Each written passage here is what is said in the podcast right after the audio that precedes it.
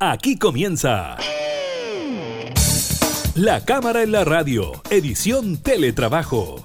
Una revisión de la agenda legislativa de las diputadas y diputados, con la conducción de la periodista Gabriela Núñez. Información, música y actualidad en La Cámara en la Radio, edición Teletrabajo, por Radio Cámara de Diputadas y Diputados de Chile.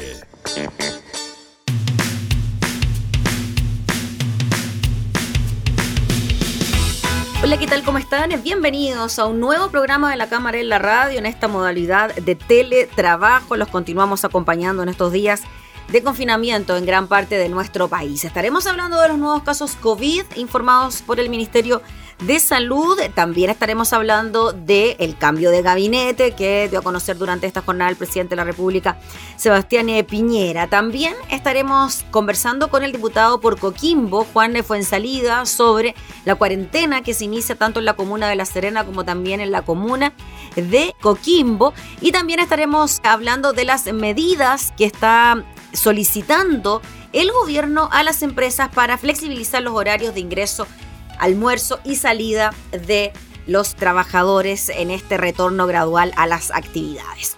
Iniciamos de inmediato la cámara y la radio en teletrabajo.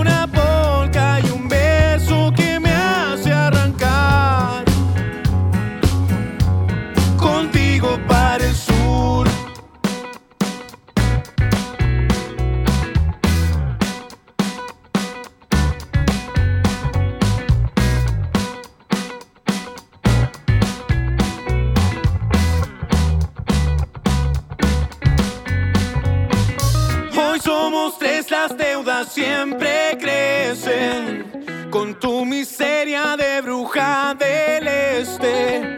Sin la alegría para esperar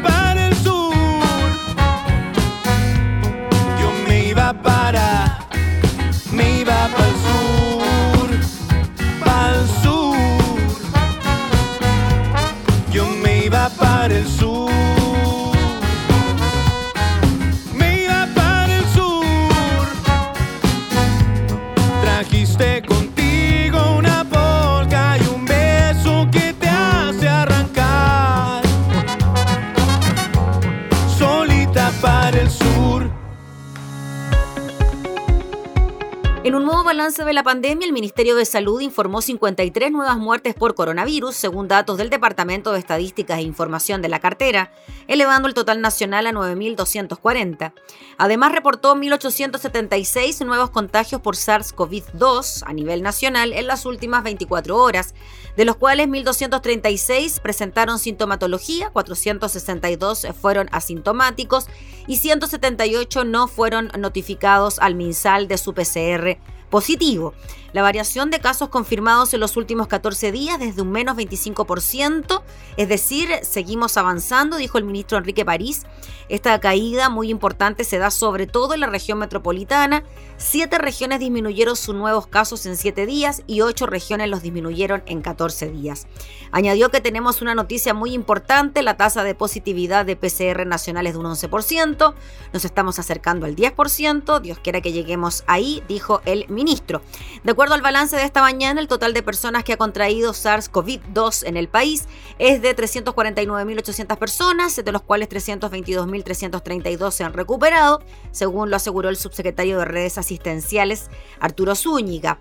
Entre las personas capaces de transmitir el virus, el vi está en 18.228 personas. Según esta repartición, los pacientes internados en las UCIs de la red integrada COVID son en 1.529, una cifra que sigue descendiendo según indicó la autoridad sanitaria.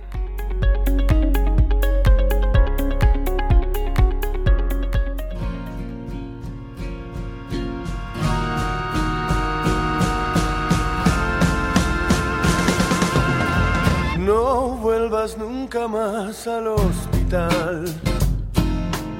Son tus visitas las que me hacen mal. Si son amigos, no quiero hablar de cosas que amo y me hacen odiar. Le pido a ella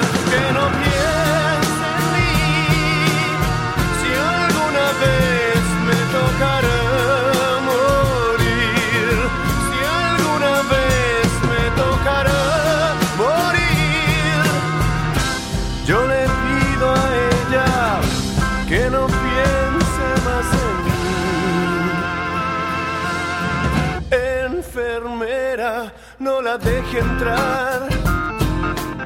No haga más cuenta esta enfermedad. Con este cáncer ya no puedo más. De a poco me hundiré en la. Soledad.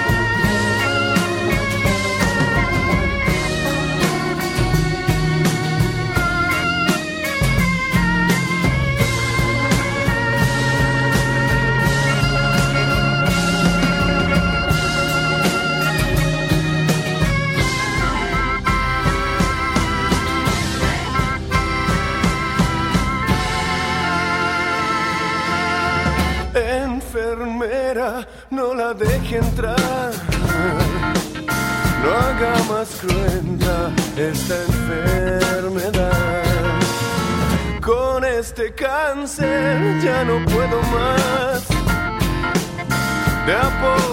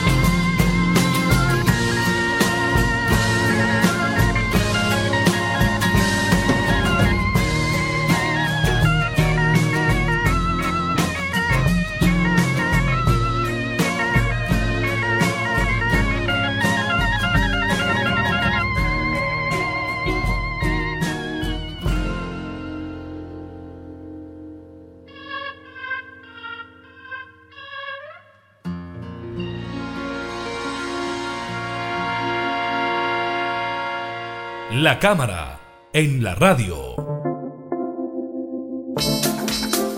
Para esta semana, el Ministerio de Salud ya decretó cuarentena para dos ciudades, dos comunas en la región de Coquimbo. Se trata de las comunas de La Serena y también de Coquimbo. Nos comunicamos con un parlamentario por la zona, el diputado Juan Fuensalida, que representa al distrito número 5 en la región de Coquimbo. Muchas gracias, diputado, por recibirnos. Hola, eh, Gabriela. Aquí estamos en Coquimbo esperando ya la cuarentena mañana en la noche. ¿Era necesaria esta cuarentena, diputado? ¿Cómo lo veía usted? ¿Era algo que estaban solicitando los alcaldes ya hace algunas semanas?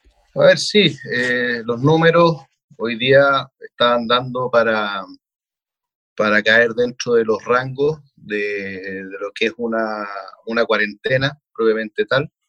Ya eh, lo conversamos con la intendenta, lo conversamos el día viernes. eh, los números habían aumentado considerablemente, ¿ya?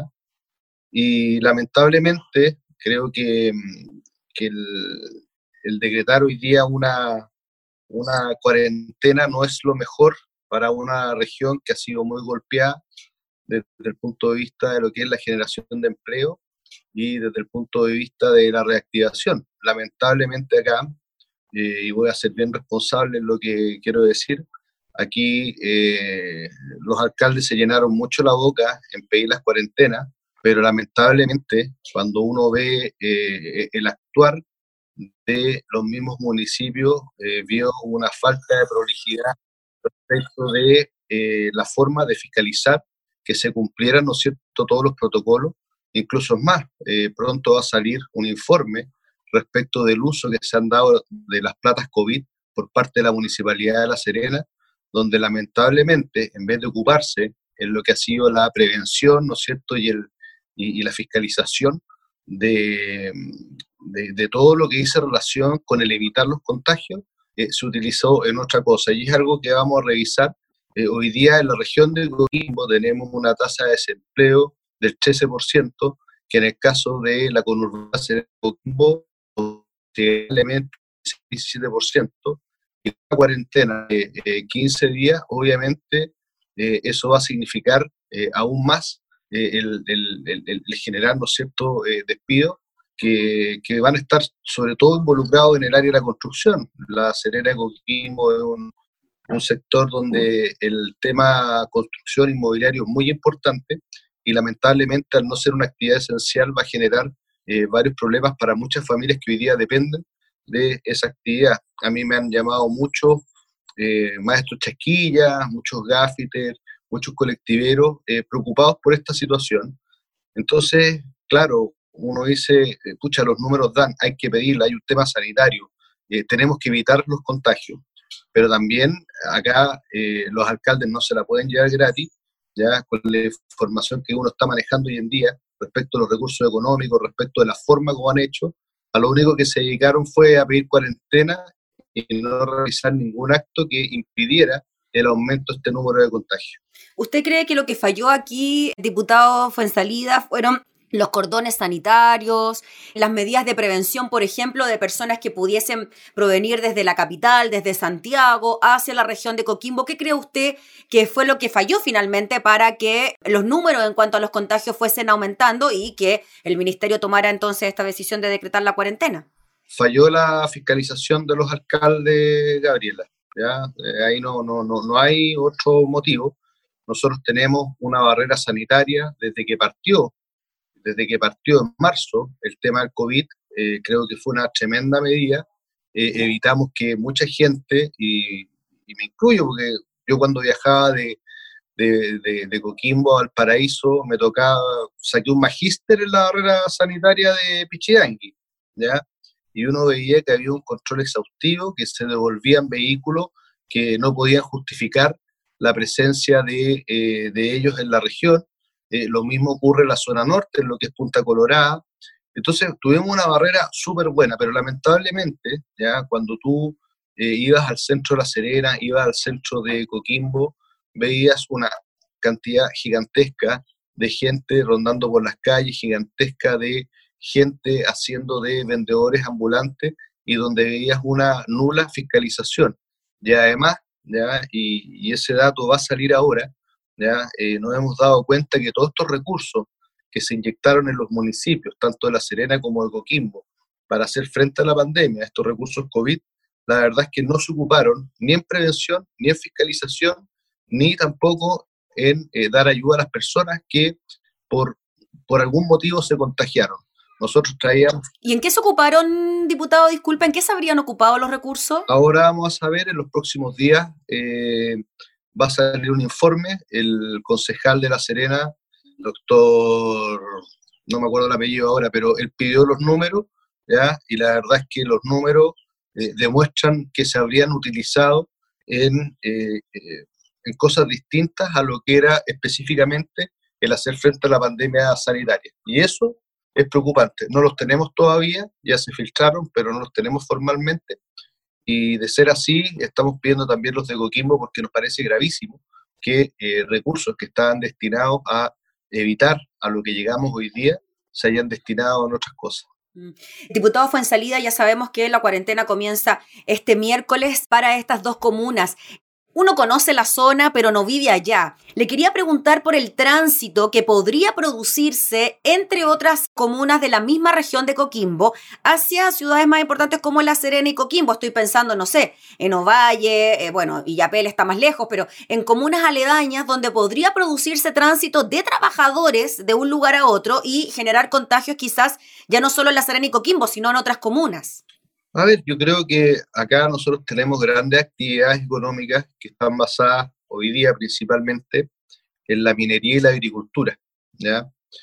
Eh, en el tema, cuando, cuando tú ves eh, la forma de actuar de, estas grandes entidades, eh, al final del día los trabajadores están más protegidos en sus lugares de trabajo que en sus mismas casas. ¿ya? Y por lo tanto, Hoy día tengo entendido que se han adoptado todas las medidas para poder eh, hacer frente a que no se produzcan contagios dentro de la misma empresa. Ahora, como tú bien dices, el problema está que es más seguro el lugar de trabajo que la misma casa y por lo tanto creo que ahí eh, se van a tener que adoptar eh, algún tipo de medidas mientras dure la cuarentena y ahí, bueno, los sindicatos tendrán que ser los que negocien la forma de cómo hacer frente a una situación que no les aqueja, porque tuvo en el caso del pelambre, ¿ya? pero que sí les podría generar un conflicto si vuelven a sus hogares en la Serena y Coquimbo. Diputado Fuenzalía, bueno, estaremos atentos, por supuesto, a lo que pasa con el transcurso de esta cuarentena, a ver si resulta, si los números comienzan a bajar, si la tendencia entonces en cuanto a los contagios se aplana. Pero le quería preguntar de otro tema también. Usted pertenece a la bancada de la UDI y durante las últimas jornadas se dio a conocer una propuesta por parte de integrantes de su bancada, la jefa bancada María José Hoffman, que incluye algunas iniciativas para enfrentar los efectos del COVID-19. Entre ellas destaca la privatización de Codelco y la venta de TVE.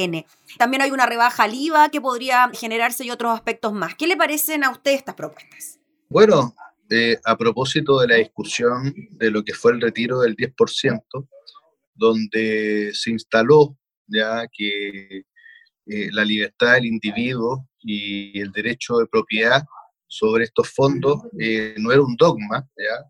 Tampoco hoy día puede ser un dogma el hecho de que se pueda privatizar parte de Codelco, ¿ya?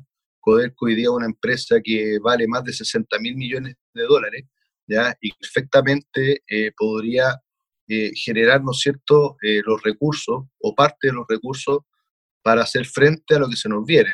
Así el Estado no se sigue endeudando y va mejorando una empresa que hoy día no es eficaz, es una empresa buena, pero no es eficaz.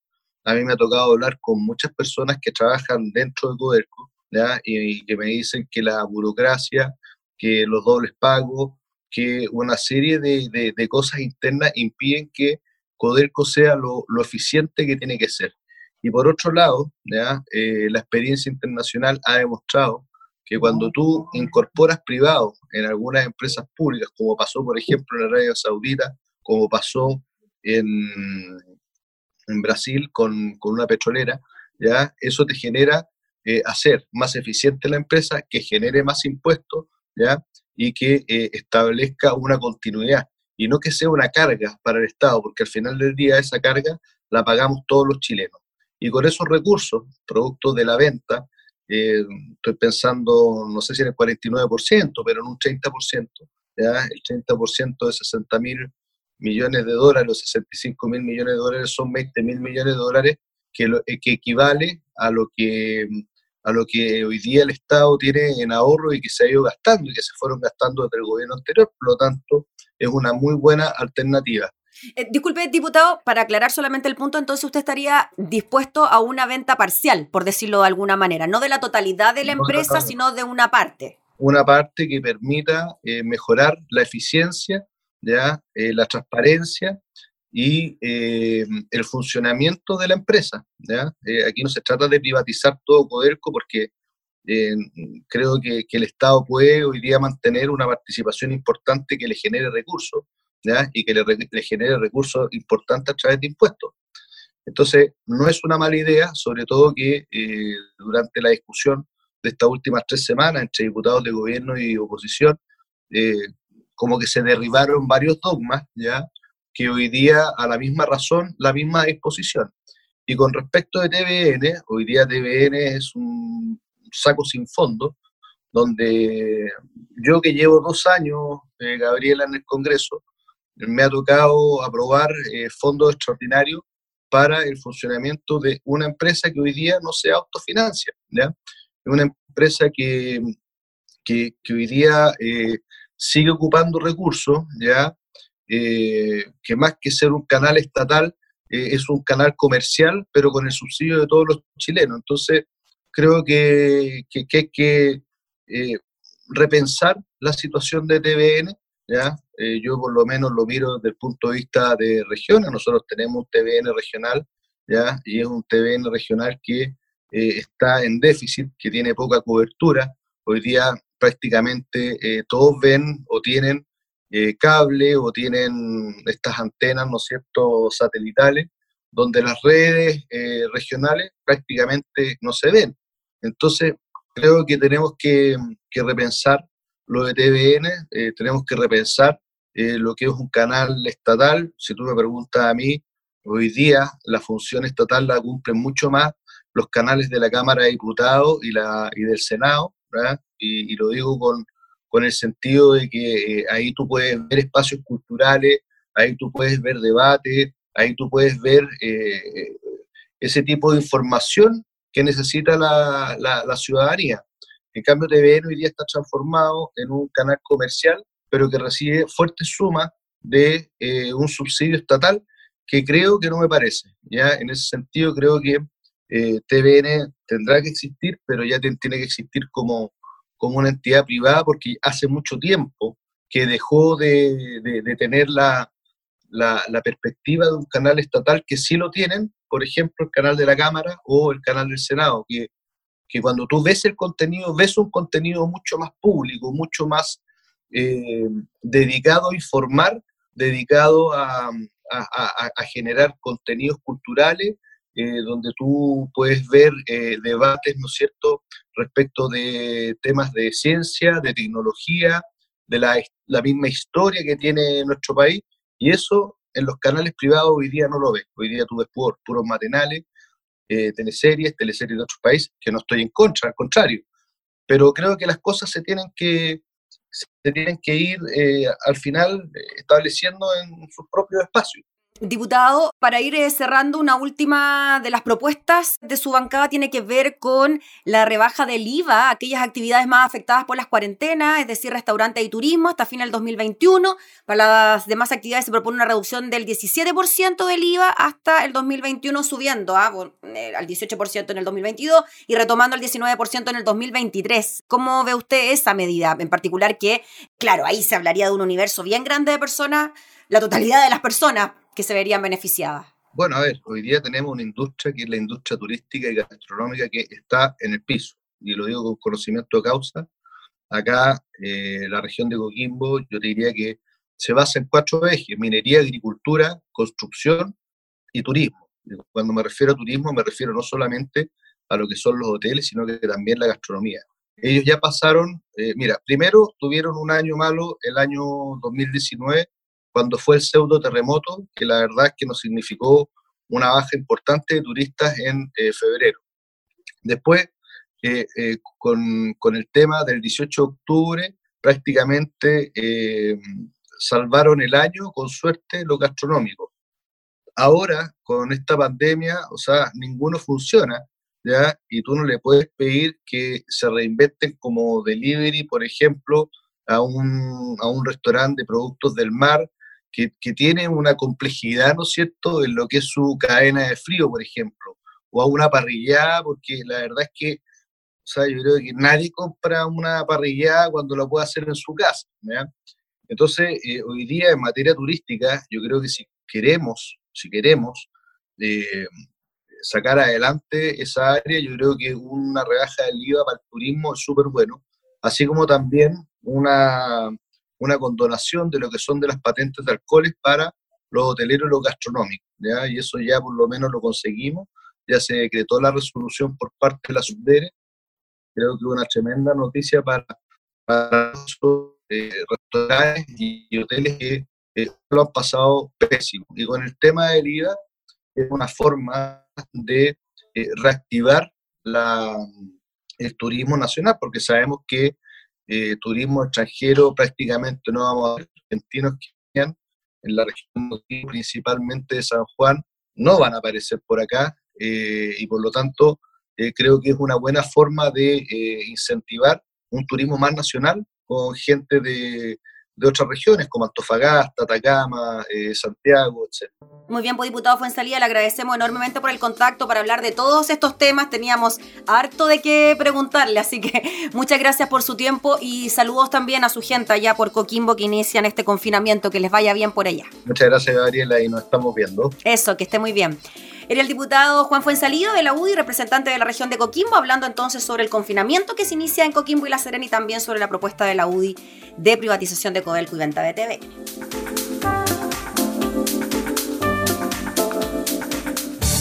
Estás escuchando La Cámara en la Radio, edición Teletrabajo, con la conducción de la periodista Gabriela Núñez. Cada vez que veo amanecer, no sé muy bien si todo lo que valgo puede convencer. Y no está bien hacer lo que me pidas.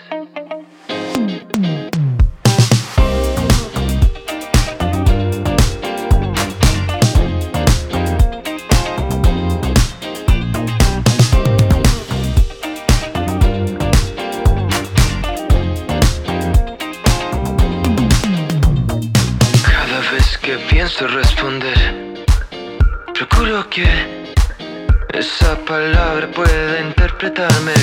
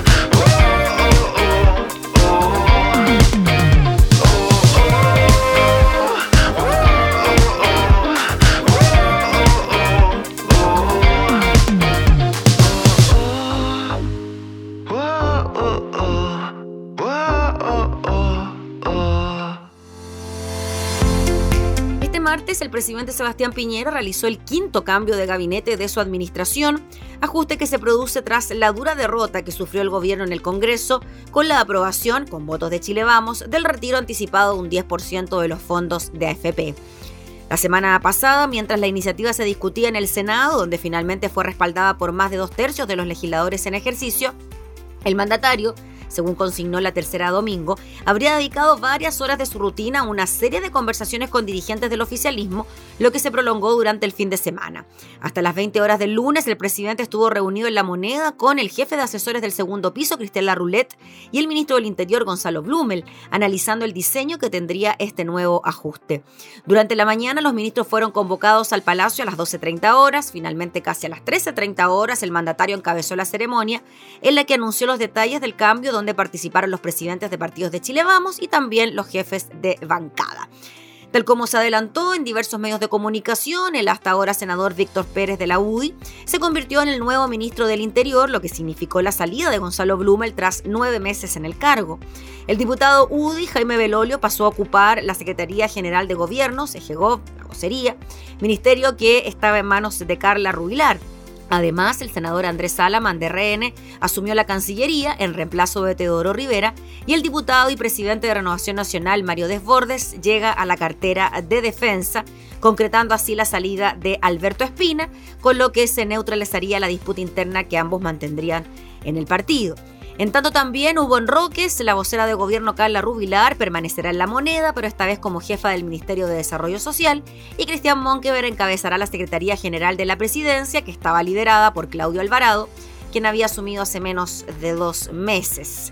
El cambio de gabinete se produjo casi dos meses después del anterior ajuste ministerial realizado por el mandatario el 4 de junio, que implicó que Felipe Ward dejara la Secretaría General de la Presidencia para asumir como jefe del Ministerio de Vivienda y que la SECPRES quedara liderada por el actual subsecretario de Desarrollo Regional Claudio Alvarado. A esto se sumó la sorpresiva salida de Sebastián Sichel, quedando así el Ministerio de Desarrollo Social encabezado por el exdiputado Cristian Monkever. En esa oportunidad, el Ejecutivo buscó reordenar el peso de los partidos de Chile Vamos al interior del Ejecutivo, específicamente en el Comité Político, fortalecer la relación con el Congreso y consolidar la dupla de Ignacio Briones y Gonzalo Blumel, quienes estuvieron encargados de liderar el acuerdo que alcanzó el gobierno con la oposición. Sin embargo, a menos de dos meses y ante esta derrota en el Congreso por el 10% que provocó tensión en Chile Vamos al interior de los partidos, el mandatario nuevamente realizó este ajuste. Durante la semana, según consigna el diario La Tercera, el presidente contactó a otras personas, al presidente de REN, a su par de la UDI, eh, Jacqueline Van Rieselberg y Mario Desbordes. En esos diálogos, según quienes los conocieron, el presidente Piñera pidió opiniones sobre la magnitud del ajuste, analizó los escenarios y si es que era necesario un eh, cambio. La tercera reveló que justamente en uno de los encuentros del comité político, la vocera Carla Rubilar le transmitió que sea cual sea su decisión sobre si hacer o no un cambio, debe tomarla luego porque lo único que está en la agenda pública es si se hará o no un ajuste que finalmente se realiza durante esta jornada.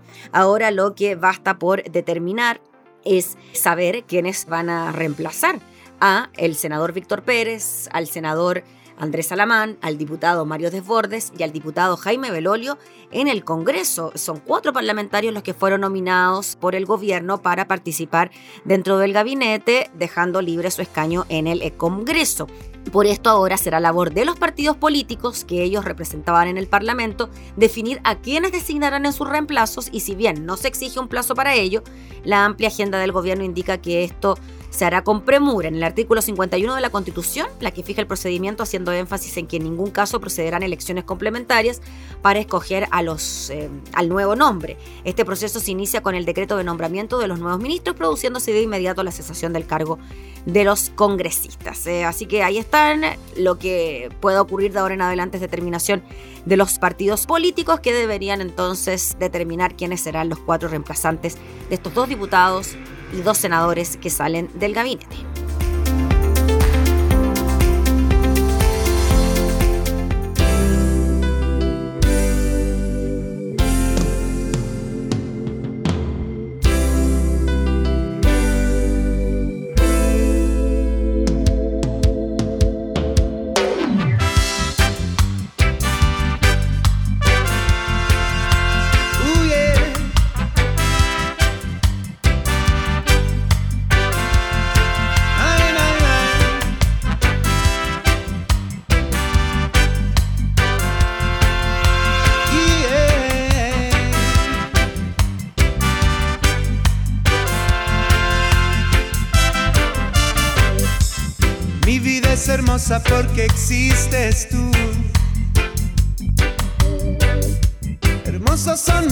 Porque veo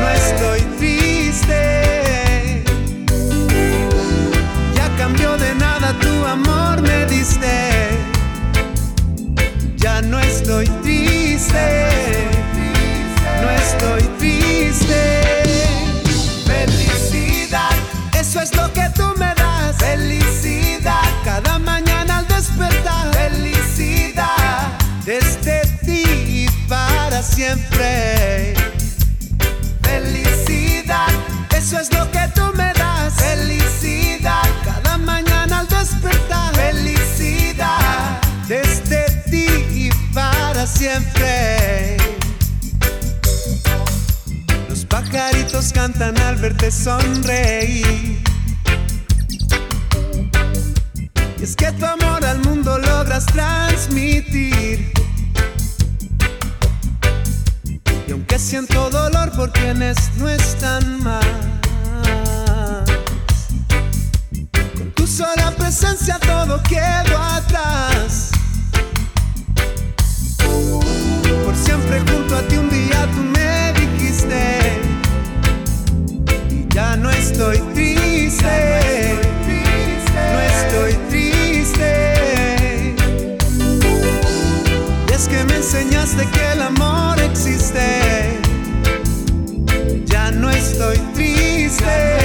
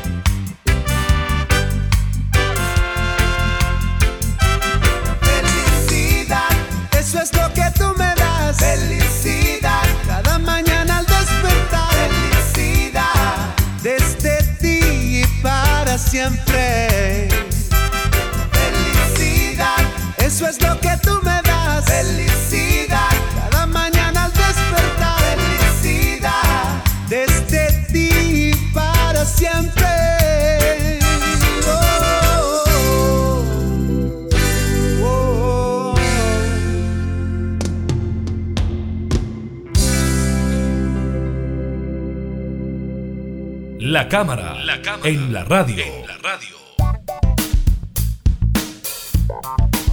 Durante esta jornada se produjo el levantamiento de las cuarentenas en las comunas de Las Condes, La Reina, Logarnechea, Vitacura, Ñuñoa, Tiltil y Colina en la región metropolitana, además de San Antonio y San Felipe en la región de Valparaíso. Esto podría traer un aumento de las aglomeraciones en el transporte público, lo que genera una mayor exposición al virus.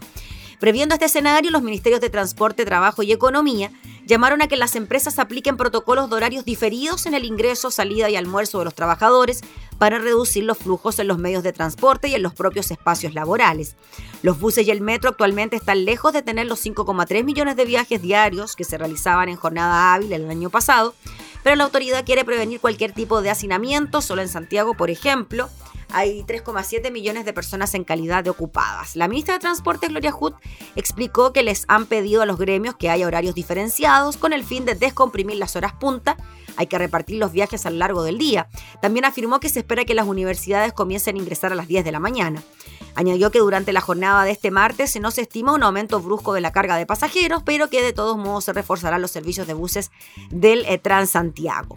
Fernando Arab, ministro subrogante del Trabajo, explicó que durante esta jornada está previsto hacer un llamado para que los empleadores y trabajadores se pongan de acuerdo en medidas básicas para el retorno a las actividades, como el horario diferenciado para ingreso-salida y los almuerzos, para que no lo hagan todos a la misma hora. En esa línea dijo que el tema ya se abordó en las últimas semanas con el Foro de Trabajadores Empleados integrados por gremios de la CPC también de la Asociación de Emprendedores de Chile y la Unión Nacional de Trabajadores, además de entidades como la CUT. Es un trabajo permanente y fundamental para mejorar las políticas que implementamos, así como para facilitar la coordinación entre los diferentes sectores de la economía en condiciones de restricción de movilidad, dijo el ministro de Economía Lucas Palacios. La fase de transición de las comunas contempla la apertura del comercio, con excepción de malls, cines y restaurantes, lo que supone un aumento del flujo de personas circulando.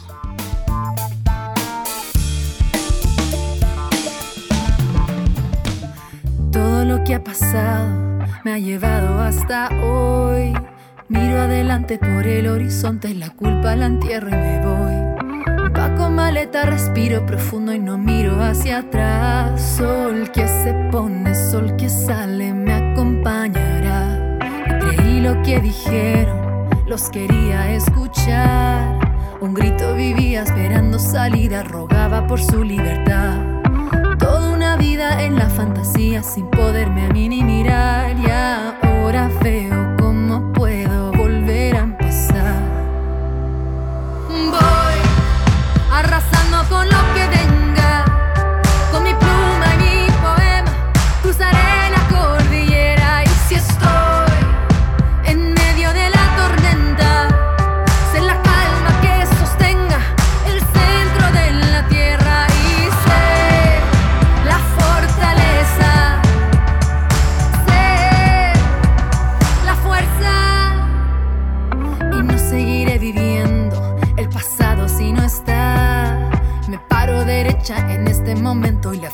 adentro saldrá. Empaco maleta, respiro profundo y no miro más hacia atrás. Sol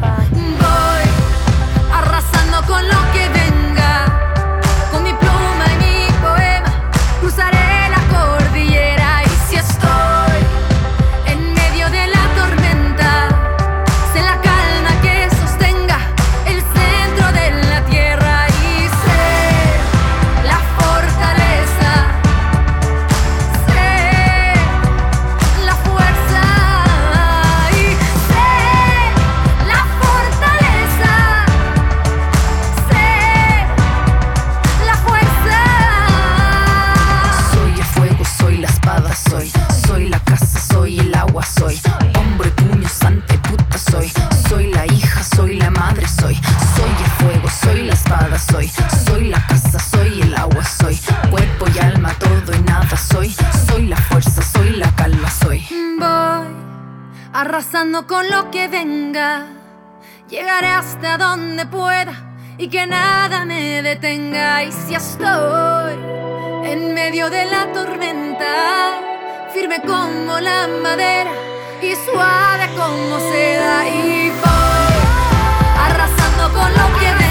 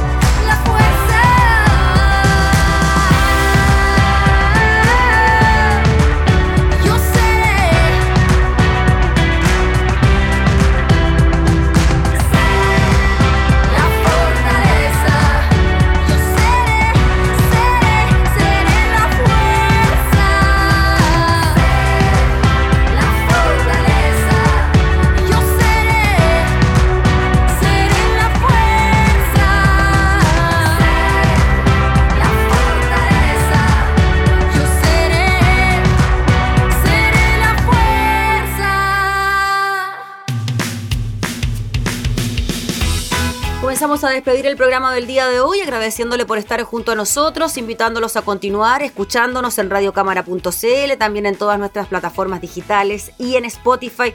Saludos cordiales a nuestras radios en Alianza que continúan con nuestra programación. Nos volvemos a reencontrar, que esté muy bien, hasta entonces.